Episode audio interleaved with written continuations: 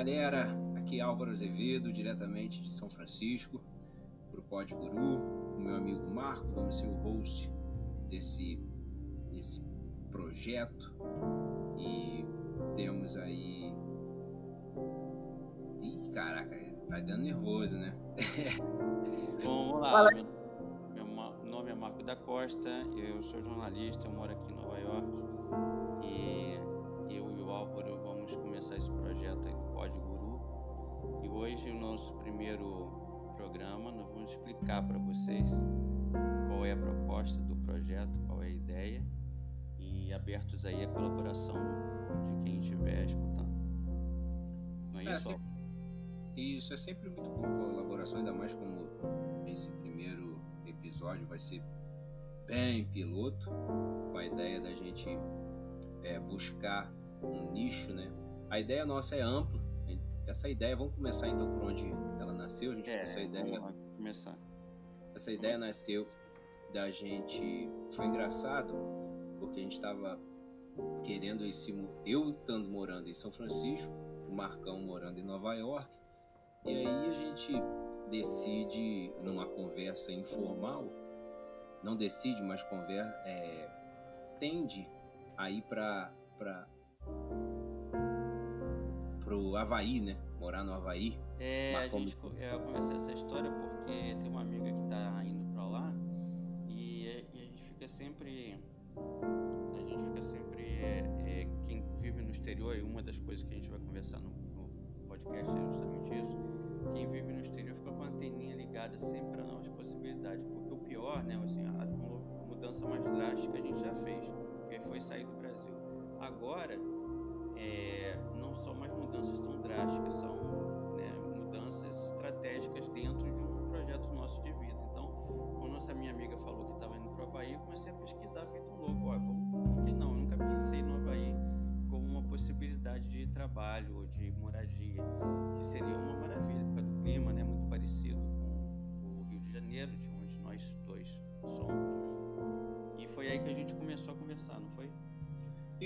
Isso, aí. A gente começou a conversar daí, foi uma, a gente conversou acho que umas duas horas pelo telefone e você me convenceu naquele, naquele dia da gente ir pro Havaí. Eu acho que depois, de- alguns dias depois, eu vim com essa ideia do podcast para você, onde a gente podia trazer essa, todos os benefícios das pessoas, para as pessoas, todos os benefícios que se tem de se morar fora e também as dificuldades, porque nem tudo são mar de flores para que as pessoas que estão querendo sair do Brasil, né?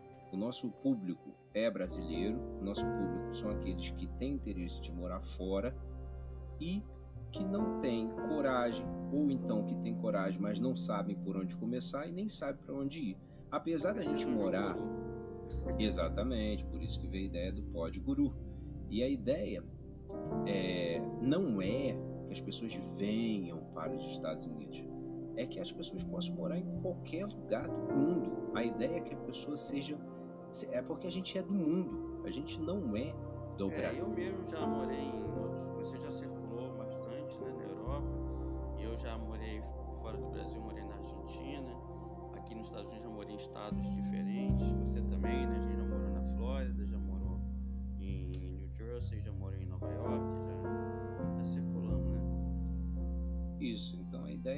Pessoas não, não, não entenderem errado, é que não é vir para os Estados Unidos. Quem quiser vir para os Estados Unidos, ótimo, maravilhoso. E por isso que a gente vai bus- buscar é, trazer pessoas que tenham morado também em outros países, né? Para que possa estar agregando é, experiências novas, agregando dificuldades, porque, como já foi falado, não é fácil. A vida fora abre muitas oportunidades, abre a cabeça, faz você ser um ser novo, porém ela também é doída, né? As pessoas às vezes olham no Instagram, no Facebook, uma postagem, ninguém posta por si só algo que seja ruim, né? Ninguém vai ficar postando, até mesmo porque não não é isso que ninguém quer passar, todo mundo quer passar o lado bom da vida e compartilhar isso. Então, quando as pessoas olham no Brasil, principalmente, ou em outro país, querendo vir para os Estados Unidos ou ir para qualquer outro lugar, ela acha que aquela pessoa ali só tem o lado bom. Ver você em Nova York postando Ah, que está em Manhattan, que está no Brooklyn, que está no, no, Bronx, ou seja lá o que for. Eu aqui, estando em, em São Francisco, estando em Palo Alto e tudo mais, acho que só é aquilo ali. E não é. As pessoas também têm que entender que tem uma dificuldade, tem a questão da documentação. Então é isso que a gente vai buscar trazer também, né? que as pessoas possam montar um plano, não é simplesmente largar tudo, jogar tudo para o alto que está lá no Brasil e vir. Não é essa a ideia. Você mesmo quando veio, a primeira, você veio aqui a primeira vez ficou 10 anos, foi isso, Marcão?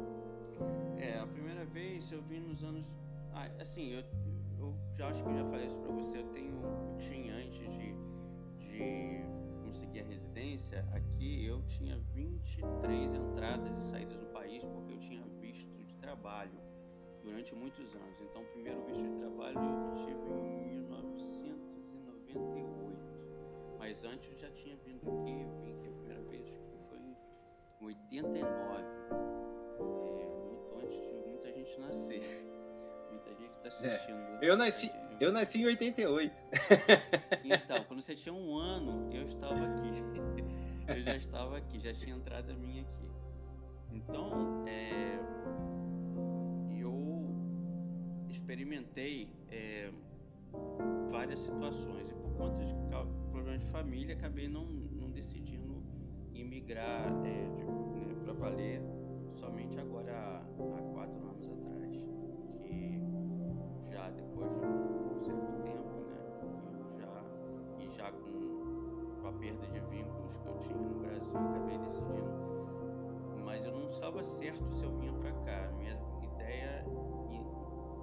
ideia sempre foi Londres não então, conta, conta um pouquinho da sua história. Ah, qual foi o primeiro lugar que você morou fora e como você decidiu ir morar fora? Então, eu fui correspondente do Jornal do Brasil, o saudoso Jornal do Brasil, que existe agora online, mas ele era um, jornal importante no, no, Rio de Janeiro, no Brasil. E eu fui cobrir uma, uma jornalista correspondente que estava de férias, de licença maternidade, em 1900 é, ela, eu era jornalista, recém-formado e tal, e aí eu consegui essa oportunidade. Eu sempre quis sair do Brasil, já tinha ido a Buenos Aires desde os 18, 16 anos, conhecia muito bem Buenos Aires. E quando perguntaram para mim se eu queria essa vaga, eu aceitei, pronto, e fui substituído. Isso foi o caderno, o caderno B do Jornal do Brasil, que a gente, peguei logo de cara a turnê da Madonna, Michael Jackson, eles passaram por lá antes de vir ao Brasil pela primeira vez, né? Primeira e única, né? Parece que foi. É... Não, outras vezes Madonna parece que teve, mas eu acho que foi a primeira vez que a Madonna e Michael Jackson foram ao Brasil eu fiz essa cobertura. Eu fiz a cobertura na Argentina para justamente dizer o que, que ia acontecer no Brasil, porque era o mesmo show. E era uma época que não tinha internet, então a gente acabava, acabava fazer a matéria, a gente tinha que correr fazer datilografar fax para o jornal. é, e logicamente a gente não tinha fax em casa, existiam uns chamados locutórios públicos, que eram os, lugares que você ligava para o exterior e que tinham serviço de fax. Então tinha que fazer isso tudo é, em poucas horas e mandar enquanto a edição estava sendo preparada no Brasil. E aí depois de Buenos Aires eu voltei, fiquei dois anos na verdade lá, é, depois que eu engatei em outros trabalhos, depois de no Brasil e acabei ficando, gostando muito de lá, onde acabei estudando na Universidade de Buenos Aires também. Depois eu voltei para o Brasil e fiquei nessas 23 viagens intercaladas por um tempo na Inglaterra, umas visitas à Alemanha, por aí vai. Mas o, o, eu nunca tive a decisão de de morar fora. Eu queria, primeiro, quando você é muito novo, eu acho que acontece isso com muita gente que está nos ouvindo, você não tem ideia. Talvez hoje mais com a internet, a minha geração não teve essa oportunidade de conhecer tão bem. Hoje com o Google Street View você pode navegar pelas ruas, né? Você pode ver as coisas. Mas na, é, desculpa, desculpa te parar aqui, Marcon, hum. mas eu acho que isso é muito legal para o pessoal entender. Eu tô, eu tô na faixa dos 30, você está na faixa dos 50 isso é muito bom porque a gente tem uma diferença de idade considerável e uma diferença também do pessoal, do é, a nossa faixa dos recursos, tem, né? exatamente os recursos que eu tive e que o meu e a minha faixa etária, a faixa etária que, que é mais nova do que eu teve é diferente da que a que você teve e que hoje você usufrui da mesma que a gente. Mas é, é, é, o que a gente vem agregar, o que você vem agregar, o que eu venho agregar, são coisas bem distintas, porém complementares, né? Porque é muito bom olhar, ver, ver essa sua trajetória e ver onde você chegou. Eu tenho uma admiração por você enorme, porque você não veio da facilidade. Eu venho com uma facilidade, a facilidade da internet. Você vê, minha, é, quando você falou em fax, eu ri. Né? Eu, não, eu nem peguei fax, eu não sei o que, que é isso. Eu não peguei o que é a máquina de escrever. Então minha, minha era já é uma era que eu já, eu já saio praticamente é, na internet. Já... Então para eu querer ir para fora é muito fácil. Mesmo assim eu vou contar daqui Você já planejou tudo pela internet, né? Planejei tudo pela internet, embora não seja tão planejado assim, mas eu vou contar depois. Mas aí, enfim, aí continua. Pra... Mas então, mas o que é o engraçado dessa diferença tecnológica é muito engraçado porque uma coisa aconteceu, por exemplo, quando eu fiz um curso em Londres, isso já era 1900, porque a minha geração viu desde a TV preto e branco até a internet né, e televisão de alta definição. Então a minha geração talvez tenha sido, em toda a história da humanidade, uma geração que viu tão profundamente as mudanças tecnológicas quando você já nasceu, você já viu basicamente tudo que a gente tem agora. Você só, a gente só melhorou, né? Isso. Mas eu não, eu vi da TV preto e branco, do programa de auditório até agora. Então, assim, num, ter, numa, num período de 20 anos, o mundo avançou em tecnologia de uma forma absurda e eu assisti isso. Só que quando eu não tive a sorte de assistir isso muito jovem. Então, assim, eu tinha que mandar um fax para a escola em Londres e, e para saber, eles tinham que mandar um fax para mim para poder confirmar. E quando eu estava estudando lá em Londres, a única forma de contato que eu tinha com o mundo era o e-mail da escola, porque só a escola tinha e-mail. Então, o que, que eles faziam? Muito engraçado. Eles, você mandava um e-mail para a escola, tinha um código, eles imprimiam, tá?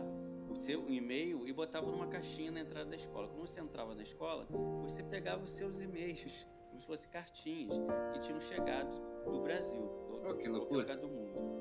Hoje então, e-mail é assim, é commodity.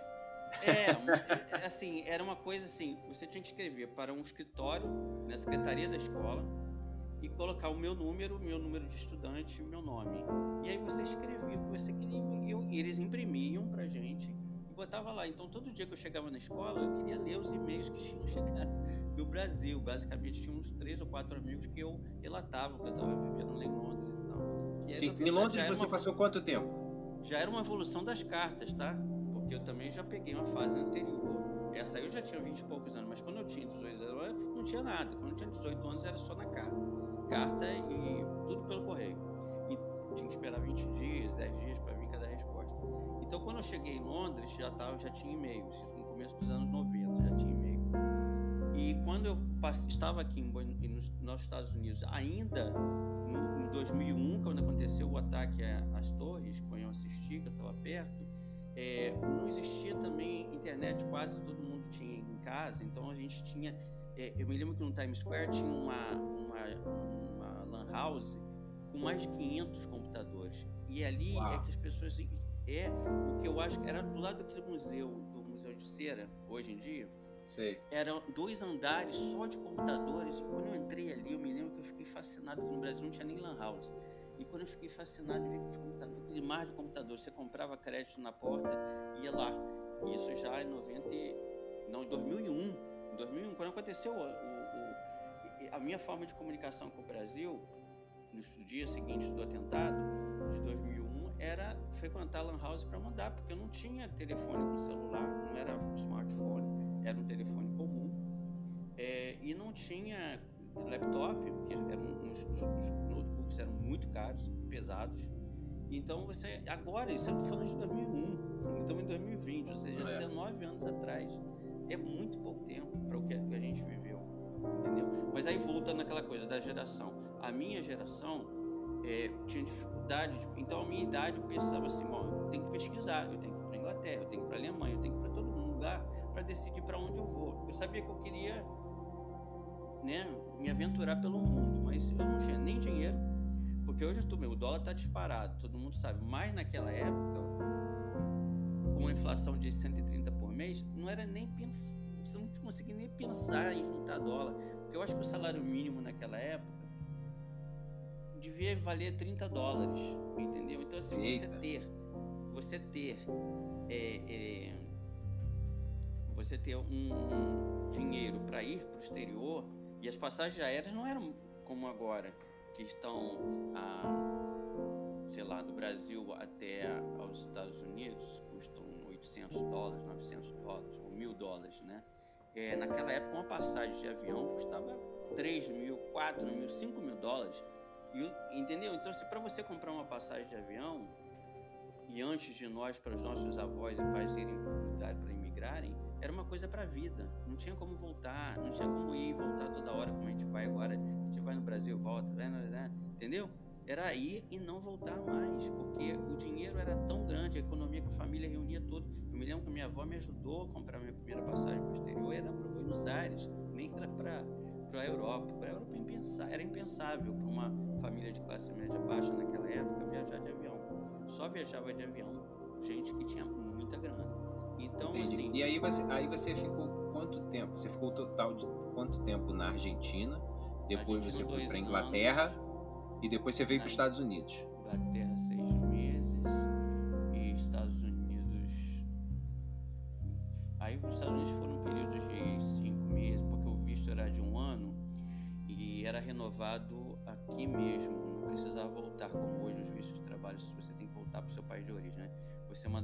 pelo, seu passaporte no envelope para os departamentos de Estado aqui e eles renovavam com a taxa né, e tal, e mandavam. Eu ficava com medo de mandar meu passaporte sempre, né? Eu, eu, eu sempre achava que ia se extraviar, que eu não ia receber de volta. Mas eu Brasileiro.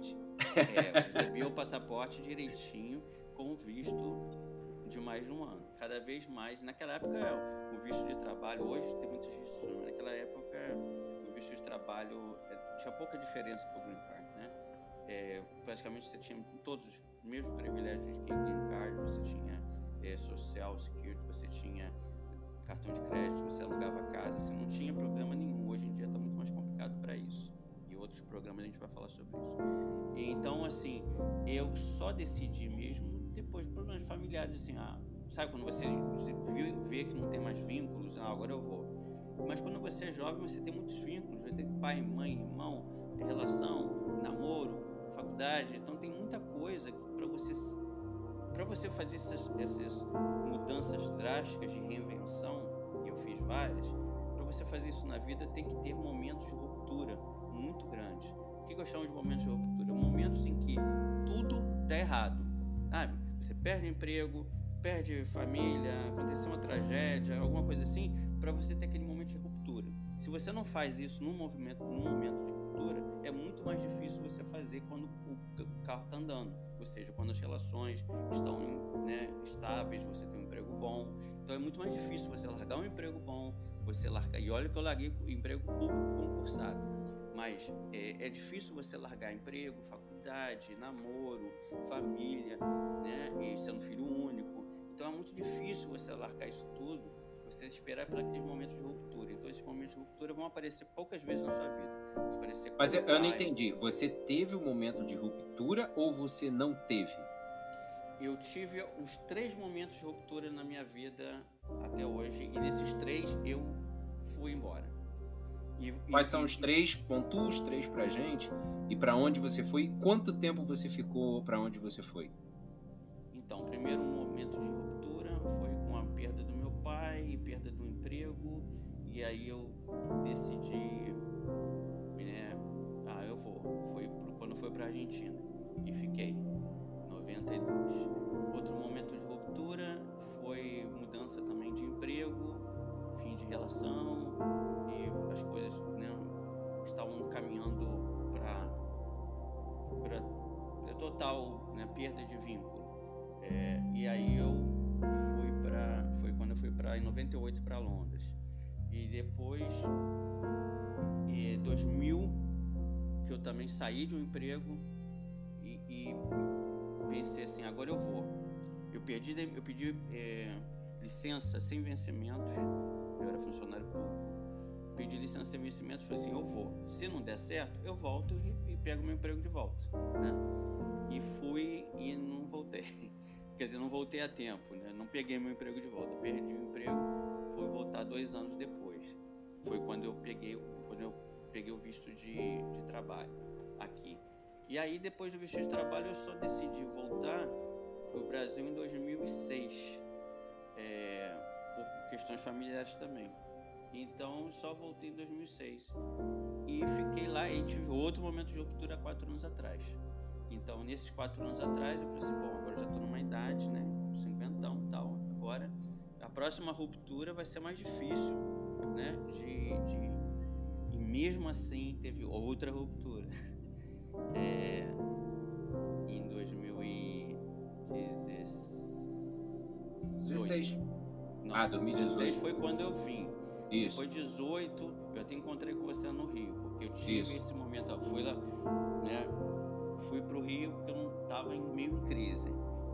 Desse- passei um mês não consegui mais, porque aí é- eu- a gente vai falar isso em outros programas sobre esse limbo de quando você sai do país e por muito tempo e quando você volta você não consegue se adaptar e você fica num limbo de ah é, eu não consigo eu sou estrangeiro em ambos os lugares né? Se eu fico lá eu me sinto estrangeiro. E as pessoas me tratam como estrangeiro. Aqui eu sou estrangeiro as pessoas também me tratam como estrangeiro. Então assim depois que você sai do país a gente pode até conversar num programa específico sobre isso é, é você fica né não vou usar a palavra amaldiçoado porque é uma coisa assim negativo, né? Mas você fica marcado, você fica com uma marca muito forte. E, e- e essa marca ela interfere tanto na vida lá quanto aqui.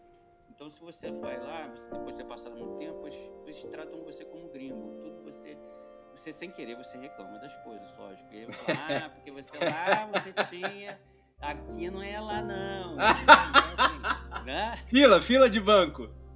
Tudo, tudo. Minha mãe fazia, até- me olhava pra mim e falava, Marco, não faz essa cara que aqui não é. Não lá." é, é lá, é, não é lá, Eu é. reclamava de tudo. Você sabe que eu cheguei a reclamar do, do, do copo. Porque no Brasil as porções são pequenas, tudo, né? tudo pequeno. E aqui você acostuma aquela coisa grande, né? Eu fui ao supermercado feito um louco pra achar um copo, porque os copos são pequenos. E eu toma- gostava de tomar né, né? um copão enchendo de gelo e tal. Eu não achava. Aí você vai comprar. Minha mãe fazia compra, eu olhava para as compras e falei assim: não, que isso? Olha esse pote de maionese. Isso aqui é pra criança. É potes são pequenininhos, né? As porções são pequenininhas, é pequenininho. E caro, né? Você, você vê aqui, pô, um maionese desse tamanho. A gente compra aqueles potes de maionese aqui que parece um balde, né? Falta Então, só assim- você entrar no balde, na maionese e tomar Não um é? banho. Então, a- então essas coisas não tem. é, Sabe esse líquido para lavar a boca? Né? Você vai no, no banheiro, né? No, depois escova os dentes, esse, como é que é o nome? É, é, esse, Eu gost- líquido. né? Hã? Sim, sim, eu, eu, vou, eu, vou, eu vou te interromper aqui, que a gente já tá dando nosso horário, Marcão. Ah, E é isso a gente vai, a gente vai debater, a gente vai entrar no intervalo, mas quando eu voltar no intervalo, eu vou falar um pouco da minha história, de como eu vim parar aqui e de como a gente se conheceu em 2016, né? isso. Acho que é importante para o pessoal entender. Mas essa, essa só para fechar esse teu, esse teu raciocínio, é engraçado demais, porque meu primo mora aqui comigo e a gente, na infância, a gente sempre quis comer muito Nutella. Só que Nutella no Brasil é muito caro, né? Eu nem a digo gente- que eu achei uma Nutella. Eu achei uma, uma, uma Nutella. é, como é que é é- é- não é da Nutella, mas é uma marca. Uma... Um negocinho pequenininho, assim, que você comprava não, no não, quase achei o doce. mesmo Nutella, só que por um dólar. eu fiquei louco. Não, é muito barato. Eu nem vou falar, a gente vai, eu nem vou falar em dólar, eu vou falar em moeda, porque, porque quando a pessoa a gente falar em dólar, a pessoa converte, aí acaba saindo um pouquinho só mais barato e a pessoa não consegue entender. A gente teria que dar uma aula aqui de questão de, de mais de economia, porque é- é- você co- começa a colocar o preço em Não, é o preço é o melhor refe- ref- cálculo. referente ao, ao salário mínimo e aí não é Isso, justo, não, mas eu- entendeu? O meu cálculo A gente vamos falar em faço- moeda, vamos fazer, vamos fazer em moeda que eu acho que é melhor. Aí, por exemplo, Não, você Eu- sabe qual é o melhor cálculo que eu acho? É quanto tempo você ganha, você leva para ganhar aquele valor. Eu acho que esse é o melhor cálculo de, de econômico que existe. sim é, mas eu acho que pra Porque gente isso que é falar o caro ou barato. Por exemplo, é caro, é caro ou barato? Depende. Porque um- um- se eu ganho 500 por semana, tá? E uma coisa custa 500, ela vale uma semana do meu trabalho, entendeu? E- e- se, ela ganha, se eu ganho, levo um mês para comprar aquilo, para um, um iPhone, né? Custa mil dólares. Então, se eu, se eu ganho 500 por semana, eu levo 50% do meu tempo no meu mês inteiro. Então é caro. É muito caro, Sim. mesmo para cá, é muito caro. Agora, ah, um celular de 100 dólares, se eu ganho 500 por semana, ele é barato, porque ele custou exatamente o quê? 5, 6 horas do meu um trabalho. É. Entendeu? Um dia do meu trabalho. Então, assim, eu costumo, para calcular preço, eu costumo eu, dividir pelo valor de horas que eu trabalho para saber quantas horas eu, eu levo para comprar aquilo. E Sim, aí é. eu, eu acho que é caro ou barato. A gente pode falar, a gente pode considerar um valor aí de 500 por semana, sempre que a gente for falar. Eu acho que é um valor é, legal, um valor que não é alto nem baixo, um valor considerável. E, e a gente falar, e se a gente for falar, por exemplo, de um, de um iPhone, um iPhone aqui, duas semanas do seu trabalho, você compra um iPhone novo, o, o, esse 11 Pro.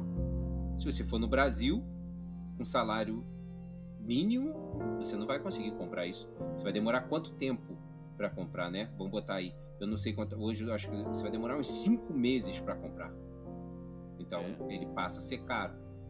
Né? Então, mas estou falando, tudo é questão de, de de, também de prioridade, necessidade, né? Lógico. Sim, é, é se a gente for botar tudo. Não, mas é, é o que eu tô falando é. assim. Se a gente for botar tudo na balança, a gente não vai parar de falar, porque cada um tem suas prioridades e suas e não, necessidades. Estou falando você, se uma pessoa, né? uma pessoa com A gente tem que falar saúde, só. Né? Sim, eu acho que a gente tem que falar assim. É isso aqui, isso aqui custa duas semanas de trabalho. Isso aqui no Brasil custa quatro meses de trabalho. E cada um tem uma vida. Aí não, cada claro. um passa suas contas, entendeu?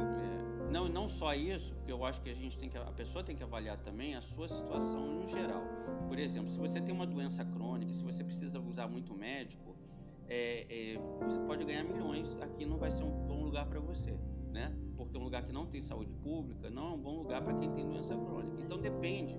É, aí você vai falar assim, ah, é, o Brasil pode ser melhor. Se você tem um problema crônico, você tem um SUS para tratar, você é melhor você ficar num país onde tem, ou no Canadá, ou você imigrar para um país onde tem a saúde pública, porque você tem que saber que aqui nos Estados Unidos, se você não tiver condição de pagar um seguro de saúde e você não estiver abaixo da linha da pobreza e não for, né, tiver os é muito complicado você pagar um, um qualquer coisa, assunto médico. Então assim, depende para cada um tem um, depende das suas necessidades, né?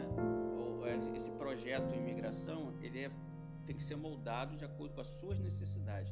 Por isso que gente muito nova, eu acredito que seja muito mais fácil por conta disso, né? Porque a pessoa vai ficando mais velha, vai com um monte de problemas de saúde, é mais difícil é, aprender um idioma. Mas aí gente, é isso aí eu acho que a gente pode botar para um para um podcast, para um, vamos dizer, para um como é a gente debater isso no podcast e trazer tudo todo esse conhecimento que a gente tem para pra, as pessoas né? Que aí a tá pessoa, bom, a gente vai abrir o lado dela. É, tá beleza, vamos pro intervalo e a gente volta aí. Valeu. Valeu.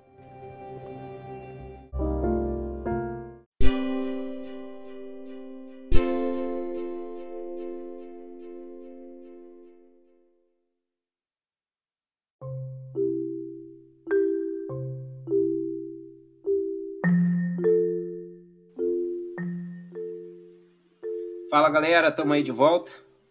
Voltar agora aqui, agora vou começar com a minha parte da história. Como a gente já estava falando, eu venho de uma. Eu tô meus 30. Não, a gente tem que falar como a gente se conheceu, porque aí você volta no tempo. Não, é, eu vou falar. E aí a gente se conheceu. A gente se conhece em 2016 em Nova Jersey. Eu vou. Como eu cheguei em Nova Jersey? Para mim foi a história foi da seguinte forma. Em 2012, vou voltar em 2012 porque foi quando eu projetei, comecei a projetar 2016. 2012 foi a primeira vez que eu vi, não, 2011, desculpa, 2011 foi a primeira vez que eu dormi fora do país. Como é que foi? Eu fui para Porto Iguaçu, na verdade fui para Foz do Iguaçu, né, fronteira com o Paraguai, com a Argentina, e um dia nessa minha viagem eu dormi, saiu mais barato dormir em Porto Iguaçu, que é a parte de Foz do Iguaçu, é, é, Argentina, né? A parte argentina de Foz do Iguaçu. Uma cidade argentina e morei e dormi ali e fiquei fascinado em você poder dormir fora do seu país. Eu achei aquilo ali foi fantástico para mim. Em 2012 eu juntei dinheiro o ano todo igual um maluco e fui anos? ali, rapaz, em 2011 eu tinha quantos anos? Nasci, agora você me pegou, Marcão. Eu tinha 21, 21. Ah, era uma criança. É, 21 anos. E aí, com 22 anos de 2012, eu decido ir para fui para Europa. Fiquei, fiquei, fiz uma juntei dinheiro igual um maluco. As pessoas escutam falar assim, podem até achar que a gente tem, igual você, ah, você morou é, na Argentina, depois você foi para Inglaterra, depois você foi para os Estados Unidos. Eu acho que você tem vida fácil. Ninguém tem noção da dificuldade que a gente passa de quanto que a gente. Quantas noites deixamos de sair, quantas roupas deixamos de comprar. Exatamente. Questão de, igual você estava falando no final do, do primeiro bloco, de prioridade. A minha prioridade era viajar naquele ano. Eu queria viajar, eu queria ir para a Europa. Eu deixei de fazer tudo tudo naquele ano para juntar dinheiro, porque eu queria viajar. Eu fiquei um ano juntando dinheiro e voltei da, da viagem com dívida. Entendeu? Então, não é fácil. Então, quando eu vou para a Europa e fico mais. Sei lá, fiquei 28 dias na Europa e volto cheio de dívida, eu falei: opa, calma aí. Eu era na época, eu já era formado no Exército, era sargento do Exército, fazia faculdade de contabilidade. Eu falei: calma aí, eu tenho que arrumar um jeito de ganhar dinheiro, que senão as contas não fecham. Só o meu salário não dava para fazer aquilo tudo que eu fazia. Então eu, eu abri uma empresa, quebrei, abri a segunda empresa, quebrei, abri a terceira empresa, dei certo. Tá? Mas eu, isso não é de um ano para o outro. Passou, passaram-se anos e tentativas e frustrações e, abdica e abdicação de muita coisa e muito estudo também. Aí eu vou me alongando, deu certo, graças a Deus, tá, e muito esforço, e quando chega em 2016, eu decido, eu, tomo, eu junto, venho juntando, trabalhando, juntando dinheiro e falo, porque eu sei que meu sonho era morar fora do país. E meus pais não tinham condições. Então eu tive que fazer por mim mesmo. O que, que eu fiz? Em 2016, peço baixa do exército e vou pros, e decido ir para os Estados Unidos. Primeiro, minha família toda vai contra mim, é óbvio, mas numa, contra mim numa intenção de me proteger, nada de contra mim na intenção de me atacar, e sim de que a vida é difícil, todo mundo sabe. Só que eu estava disposto a enfrentar uma vida difícil, mesmo que fosse fora.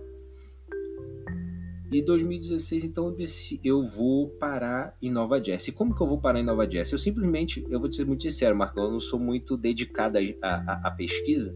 Então foi um amigo meu, é, eu chamo ele de Neném, o nome dele é Marcos Paulo, mas chama de Neném. Neném, ele, ele conhecia a Nova Jersey, mais especificamente ali em Newark, em, em Ironbound, foi onde, onde a gente se conheceu. Isso, onde está a brasileirada em Newark, no, no, no, no, bairro de Newark, que é que foi ele, ele me passou tudo. Ele falou: ó, você vai para Newark, você fica no hotel tal, você vai lá na escola da Edna, que foi através da Edna que eu conheci o Marcão, e, e foi o que eu fiz. Eu simplesmente fui assim, fui na cara e na coragem, falei, papai, eu vou me, eu vou me ajeitar. Eu não sabia falar inglês, eu acho que do inglês que, que, que eu sabia, só sabia pedir café, água e alguma coisa desse tipo, não sabia muito inglês, mas eu tinha força de vontade. Peguei e fui, conheci o Marcão através, vou numa escola de inglês para aprender inglês e me apresenta o Marcão, a gente conversa. Eu lembro que eu, li, que eu mandei uma mensagem para você, você estava em Nova York, você veio de Nova York e me encontrou ali no café. A gente teve uma conversa na parte da tarde, a gente já, já teve uma sintonia, ainda mais vindo do Rio de Janeiro, é muito fácil ter uma sintonia vindo do Rio de Janeiro. É, quando falaram que estava uma pessoa, que eu já morava na casa, né? E que tinha uma pessoa procurando um quarto para alugar, eu já é, que na verdade eu sou professora, né? A Edna minha amiga de longa data. Então ela falou para mim que tem uma pessoa também carioca como ela. E aí a legião dos cariocas se se ajuda, né? É. Inclusive a gente tem, tem que convidá-la para vir pro podcast. E ela é Isso, sensacional. É um, grande, um grande nome. É.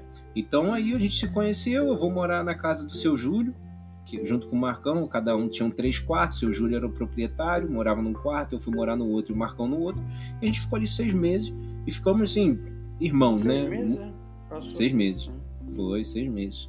Eu vou. Essa, essa minha história começou em julho e eu volto para o Brasil no final de dezembro de 2000. Foi julho de 2016 e eu volto para o Brasil em dezembro de 2016, fechando um ciclo. E aí eu me preparo dois anos, volto para o Brasil, é, sem saber o que fazer, abro mais um negócio com o meu primo e fico tocando durante ali dois anos com ele. E no final de 2018 eu volto para os Estados Unidos e estou nos Estados Unidos até hoje. Só que quando eu volto para os Estados Unidos em 2018 eu venho com uma outra pegada. Já morei seis meses, já entendi que eu queria aquela experiência, eu já entendia que é difícil muito, é, é, é muito difícil, é muito difícil. Você experimentou essa sensação também porque você voltou recentemente. Na né? minha experiência de voltar também é recente. Ah, sim. Você, é. Eu, você quando eu voltei isso? no final de 2016, é aquele choque. Os, os seis primeiros meses, eu, eu, eu, eu, marco a vida de quem mora fora e de quem volta, porque eu morei fora seis meses e voltei e fiquei dois anos. A cada seis meses é uma experiência nova. Você, tá, você tá com uma outra pessoa. Porque você se desconstrói você perde quem você era praticamente. Você não perde sua essência, é óbvio que não. Mas você se desconstrói em, muitos, em muita cultura do que você vem carregando desde pequeno e você agrega nova. Porque nada, você não consegue implementar nada dentro de você novo se você não mata o que está velho. E isso é um lado muito positivo, mas é doído, é doloroso. Mas é um crescimento que eu botaria assim em ordem de grandeza, estou falando para mim, uma experiência pessoal em um ano de experiência morando fora, o que eu acrescento, o que eu cresço espiritualmente, cresço, é, eu amadureço, vamos dizer assim, eu demoraria numa ordem de 10 anos para amadurecer, vivendo na mesma, é, na mesma rotina que eu vivia. Porque para você mudar, tendo toda, entre aspas, mordomia, que você tem mordomia que eu digo o quê? Você tem mãe, você tem pai, você tem amigo, é assim, de longa data, então aquilo tudo vai, vai fazendo um colchão de conforto para você. Quando você tira isso tudo, com o tempo você vê que é um baque. Um mês, dois meses, três meses, óbvio, você vai conhecer novas pessoas, isso é maravilhoso, você vai conhecer uma nova cultura. Então você tirou uma coisa e está implementando outra. Entende? Então, para quando, quando, então, quando eu fico seis meses no, no, nos Estados Unidos em 2016 e volto, automaticamente eu já estou me matando, é, retirando algo que eu implementei de novo e estou acrescentando outras coisas. E vem esse fato realmente. Quando eu ia na fila de banco, eu ficava xingando, né, assim, baixinho, e eu mesmo pensando na cabeça. Vou, vou igual você falou, vou tomar um café. O café é diferente, não é o mesmo gosto. Eu já estava acostumado com café. Por exemplo, eu nunca tomei café gelado. Eu fiquei viciado em café gelado. É, você quer tomar no café da manhã, você quer comer um bacon, quer comer uma panqueca. É diferente. Entendeu? E você volta com aqueles costumes, não tem como. E, e, e, e fica muito difícil a vida. Mas eu voltei e quis vo voltei para o Brasil. Eu falei, não, vou eu tenho que tentar mais alguma coisa fora. Eu tenho que melhorar ainda meu inglês, que não é o suficiente. Até hoje eu acho que não é. E eu volto com essa sede, porém, eu tenho que arrumar um jeito de, de ficar aqui legal, né? voltei, entrei em Miami dois, no final de 2018, consegui é, advogado e entrei com caso. Fiquei um ano, é, foi isso. Aí quando foi no outubro de 2019, eu volto de novo para o Brasil. E aí que tá o grande, vou dizer assim, a, a minha grande diferença. Porque eu, eu, não conseguia te entender, Marco, quando você falava essa volta para o Brasil, essa diferença que era quando eu passo seis meses, aí eu tenho a primeira crise morando aqui de 2018 para 2019. Eu fico mais seis meses e completo um ano. Aí já vem uma outra crise de um ano, por isso que eu falo de seis em seis. E eu vou para o Brasil. O que acontece? Um choque de realidade. Porque eu volto para toda aquela minha mordomia. Papai, mamãe, primo, tio, papagaio, cachorro, amigo. É, é outra, é outra coisa. Né? Tudo que você conhece. Tem aquele lado ruim, que, tipo, ah, vou no banco, eu tenho problema. É burocracia para isso. Aí você fica, ah, mas nos Estados Unidos não é assim. Mas, igual você falou, minha mãe fala, cara, para, você tá aqui, você não tá nos Estados Unidos, né? As pessoas tentam é. te puxar um pouquinho para baixo, mas você fala, cara, não sou mais a mesma pessoa.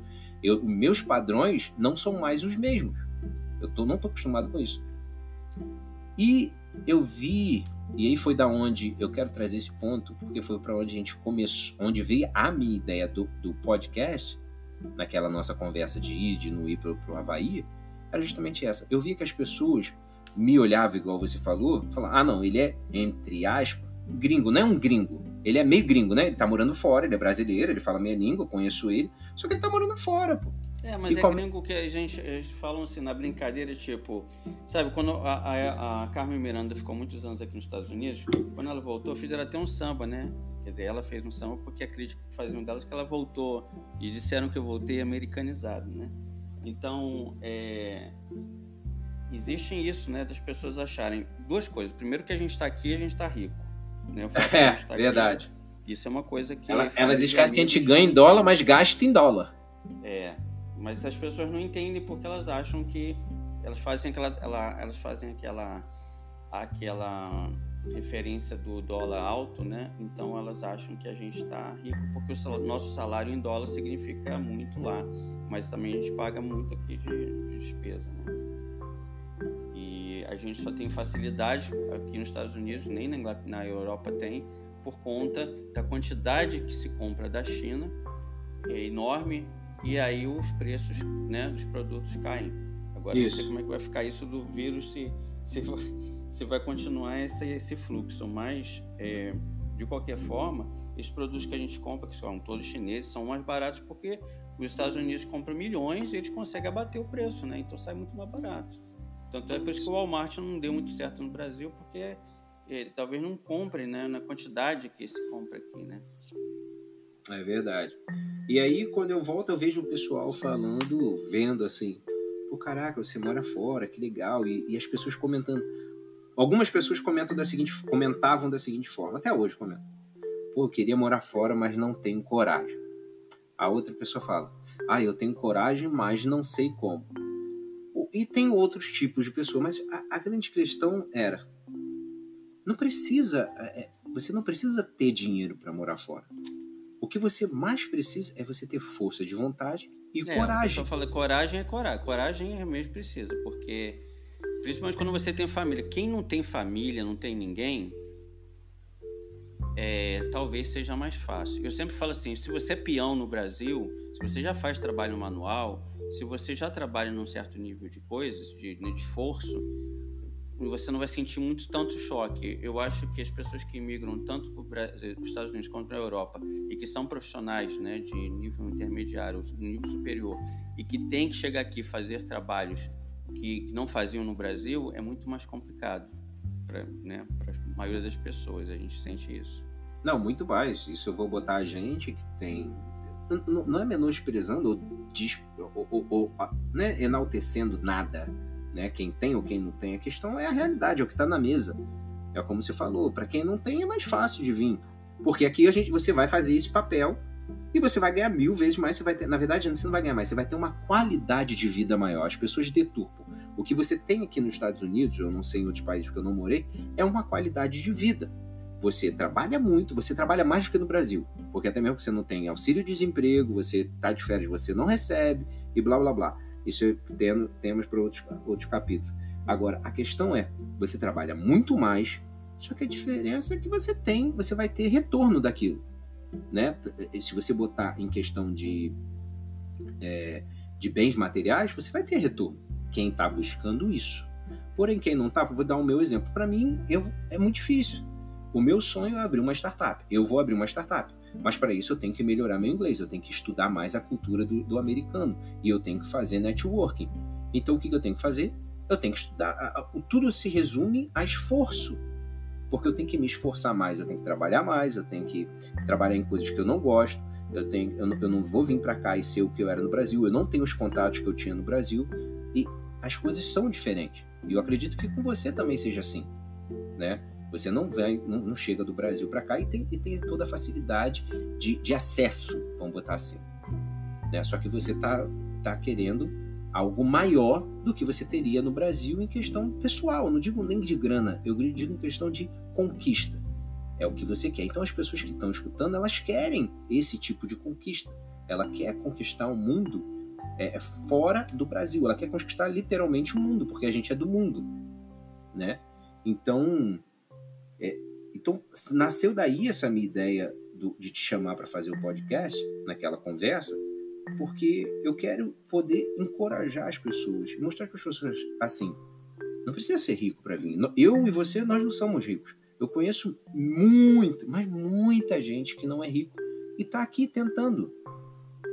Mas É. Elas são fortes. É, Quem não é forte, forte, não aguenta. Essa é a verdade. Quanto mais passa o tempo, embora a tecnologia ajude, né? Você, mas se você estudar a história dos nossos avós, né, dos imigrantes que foram para o Brasil, uma época em que você, como eu falei, você ia e não voltava mais, você nunca mais via as pessoas, né? nem falava, não tinha telefone, não tinha carta, era carta que levava três meses para chegar, e você é, sabia da morte de algum parente, dos próprios pais, meses depois. Então, assim, hoje em dia, por mais que a tecnologia nos ajude, ela também atrapalha, porque essa coisa instantânea de você saber tudo que está acontecendo lá nos atrapalha muito. E eu vou te dizer, uma das depressões de inverno mais comuns dos imigrantes latinos né, aqui nos Estados Unidos é assistir pela televisão, pela internet, o verão no seu país de origem, oposto aqui. Então, enquanto a gente está mergulhado em neve, as pessoas estão na praia curtindo o carnaval. É, isso provoca na gente uma, uma certa angústia, né? E você está vendo as pessoas na praia se divertindo. Talvez você muito não na Califórnia que você não vive essa realidade, mas quem vive na costa leste, nos lugares frios aqui ou no Canadá, ou mesmo no norte da Europa, é, assiste isso pela televisão e tal, e dá uma saudade maior, e dá uma agonia maior. Às vezes é melhor não saber, né? O que os olhos não vê, o coração não sente. Então, assim, meus avós, quando saíram da Itália, de Portugal, nunca mais viram, não sabiam, não escutavam mais música, não viam mais. Né? Não tinha nada. Então, foi uma... eles tiveram que se adaptar. Hoje em dia, com essa tecnologia toda, tem gente que você conhece, eu conheço, que está aqui não fala inglês, não conhece nada porque é, assiste Globo Record o dia inteiro ou compra pão, né? vive naquele mundo de brasileiro, no caso dominicano, de cubano, que for, fica preso naquilo e não sabe falar, é, porque não se integra. Meus avós tiveram que aprender a falar português porque não tinha outra, não tinha outra oportunidade, não tinha outro jeito. Né? Então, assim, é, a tecnologia ajuda de um lado, a você né, se comunicar e tal, e ao mesmo tempo atrapalha, porque é, você de, demora mais a se adaptar com essa tecnologia toda. Não, bem mais, bem mais. É, isso a gente também pode, isso a gente vai falar em, nos próximos capítulos, porque é algo que realmente você tem que ficar o tempo todo mentalmente fechado para certo tipo de coisa. Por exemplo, eu mesmo decidi a semana não por, por questão de eu estar tá olhando coisas e querer ir para o Brasil, embora eu sempre queira, sempre tenho um sentimento dentro de mim, igual a gente já conversou, que você está aqui, mas você quer estar tá lá. Eu queria ter um teletransporte de estar tá morando aqui e de estar uma vez por semana, uma vez por mês, pelo menos no Brasil, teletransportar sem custo, porque o é, custo de você pegar um assim, avião também de hora, grana, físico, mental e de e monetário é, é difícil, na verdade, porque você tem um físico e um mental também, né? Porque para quem não está acostumado com aquilo. Mas se eu tivesse um teletransporte, eu estaria. As pessoas confundem, acham que a gente quer estar aqui o tempo todo. Isso, é, isso, isso não existe. Você quer estar nos dois lugares. Você quer morar, viver aqui, ter o lado bom daqui, também quer pegar uma praia no Rio de Janeiro. Quem não quer? É. Não é mesmo? Então, é, a gente vai falar sobre é... isso. Então, eu tive, eu tive mesmo que, que essa semana, mas por mais uma questão de objetividade, a questão das minhas dos meus objetivos serem alcançados, em questão de produção, eu fechei meu, meu Instagram. Fechei assim, eu deixei num lugar que, que não é de fácil acesso, porque, quando ele estava na minha primeira página, eu ia ali e clicava. Agora ele está em outro lugar, eu tenho que lembrar, eu tenho que ir lá, eu tenho que buscar. Então, são coisas também que a gente pode passar nos próximos podcasts que você consegue se inibir dessas coisas e tentar ficar um pouco mais longe. Durante a semana eu fico muito longe do Brasil. Eu não assisto, eu não vejo notícias, não sei de nada que está acontecendo no Brasil, porque justamente para não ter essa. Para eu ficar mais inteirado aqui, entendeu? para eu estudar mais inglês, para eu conhecer mais pessoas que estão aqui, porque a todo momento que você escuta uma música, que você vê um amigo postando no Instagram, a tua emoção vai direto, conecta lá e te bota, e, pelo menos comigo, me botava um pouquinho para baixo. Eu queria eu queria estar tá lá, sabe? Eu queria estar tá perto dos meus pais, queria estar tá perto da minha família, queria estar perto dos meus amigos. E não dá, não é sempre que dá. Mas também, igual dia de domingo, geralmente a gente escuta uma música do Brasil, também celebra um pouquinho do Brasil porque isso está dentro da gente nunca vai deixar. Se eu posso morar aqui 100, 100 anos e não vai deixar de ter essa parte, né? É, não, é, é uma coisa cultural da nossa raiz, né? É, acho que é importante. Mas tá bom então, Marcão, acho que falou. Bom, então é isso. Eu acho que assim, a gente vai começar a conversar sobre esses desafios, né, de viver fora. E também a gente vai receber contribuições e visitas de pessoas que tiveram, que hoje são gurus de outras, né? São pessoas que inspiram outras pessoas através de suas experiências, seus erros e seus acertos. Você tem os seus convidados aí, né, da costa leste, e eu tenho meus convidados aqui da, da você na costa oeste, eu na costa leste e de repente até gente do Brasil também aí. Então, se você que está ouvindo tem é, quer participar, é, deixe sua mensagem no nosso podcast, na, na, caixinha, né, lá no Spotify e na, no link que tem no, nos aplicativos e a gente é, entra em contato para marcar a sua participação e combinar a sua participação. Não é isso? Isso aí. Então tá bom, pessoal. Valeu, foi bom esse piloto. Por favor, mandem feedback para a gente possa estar tá aqui melhorando. E é isso, Marcão. Vamos para cima. Um abraço. Um abraço. E qualquer hora eu apareço na Califórnia, a gente grava ao vivo. Isso. Eu tô doido para ir para Nova York. Então vamos ver quem vai primeiro. É. tá bom? Fala então. Um abraço. Um abração. Tchau, tchau. Até semana que vem.